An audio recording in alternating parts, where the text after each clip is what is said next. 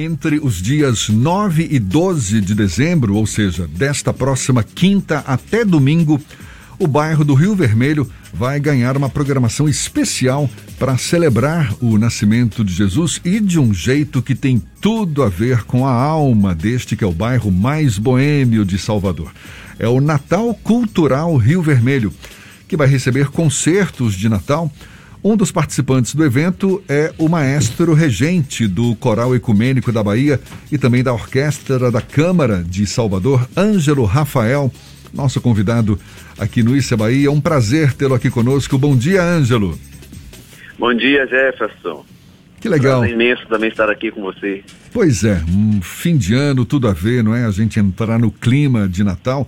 É uma, é uma programação que vai ser realizada no Largo da Mariquita. Você, no caso, vai estar à frente é do Coral Ecumênico da Bahia ou também da Orquestra da Câmara de Salvador? É, exatamente, dos dois grupos. Dos dois, tanto do não é isso? da Bahia e da Orquestra de Câmara de Salvador. É, nesse programa natalino, uma ideia muito especial, né? A gente tentar sair dessa pandemia, desse momento de, de, muito amor, de muita luz. É um momento de luz, né? A gente chega em dezembro, um momento muito luminoso.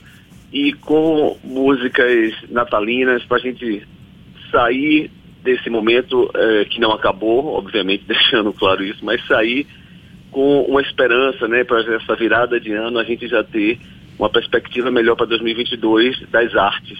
Que programação específica que está prevista, Ângelo, tanto com o coral quanto com a orquestra de câmara? Então, é, a gente começa com o coral ecumênico e a gente vai fazer algumas peças populares né, como Girassol, Encontros de Despedidas, e depois a gente faz um repertório completamente natalino, né?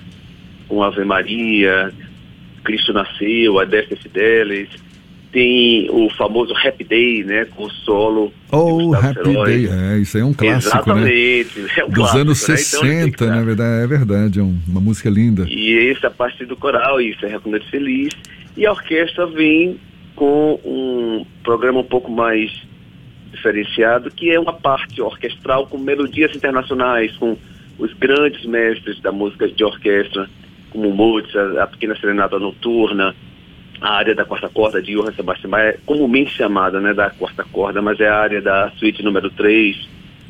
Tem o primeiro movimento da Primavera de Vivaldi, né?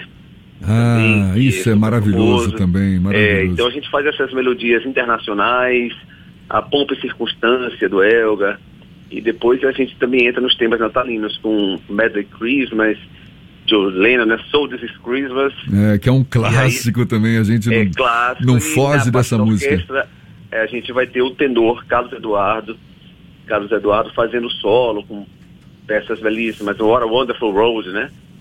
Imortalizada pelo Armstrong. Você certamente acumula aí uma larga experiência na área, mas que, que, que, que representa para você? Mais um Natal, um momento super atípico, não é? Esse que a gente ainda vive fora da nossa normalidade, daquele, daquele convívio que a gente tanto gosta, mas se esforçando para não deixar cair a peteca, não deixar cair o astral.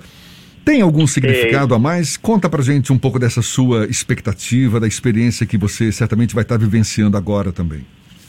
Tem sim. Primeiro, é, como se disse, eu tenho já um tempinho na área, são 34 anos fazendo isso, só na regência, sem contar a parte de, de cantor e de pianista antes disso. Então a gente nunca se viu num momento tão complicado para as artes, né? De muita reclusão, onde aglomerar, que é o nosso sentido, a gente aglomera pessoas para compartilhar a, a, o nosso produto, o resultado da nossa pesquisa e, e dos nossos ensaios. E isso nos foi tolhido é, por essa pandemia. Então, primeira reunião virtual que a gente fez, quando eu vi meus colegas, né, os outros maestros, o mestre Zeca Freitas, o mestre Fred Dantas, o mestre Sérgio Benuti, o mestre Paulo Primo, quando a gente se viu ali na tela, já foi uma alegria imensa. Eu imagino. É, a gente sabia que a gente estava junto no mesmo projeto e que a gente vai compartilhar esse, esses, esses bairros, né, que vamos passar por outros bairros também.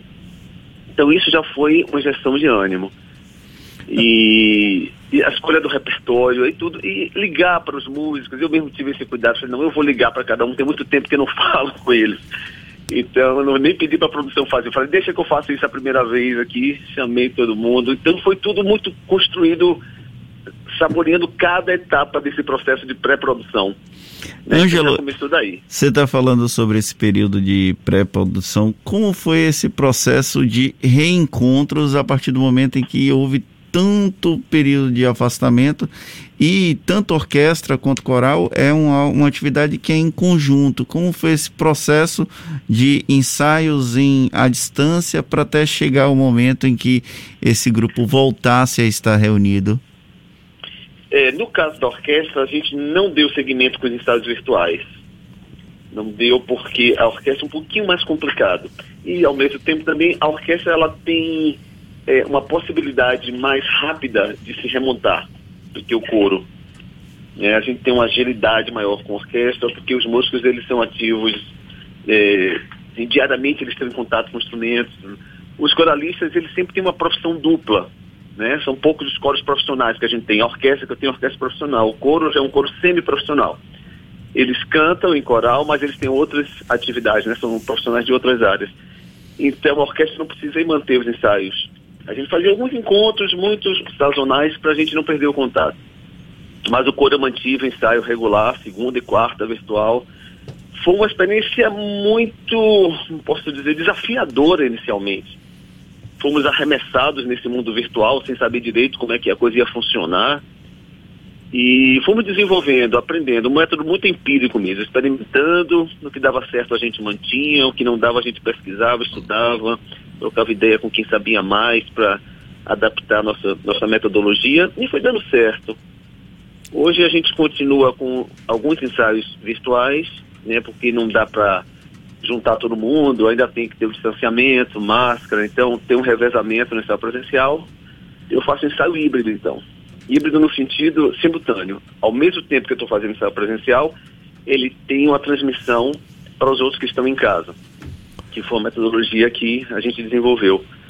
Aí depois tem uma troca. Alguns que estão em casa vêm presencial e outros que estão em presencial vão para casa. E aí a gente manteve. Não é a mesma coisa, com certeza. É, mas certamente é. vai ser significativo. E olhe, parabéns desde já. Estamos aqui obrigado. na torcida para que seja um belo espetáculo. A partir desta quinta-feira, uma vasta programação na, no, no bairro do Rio Vermelho.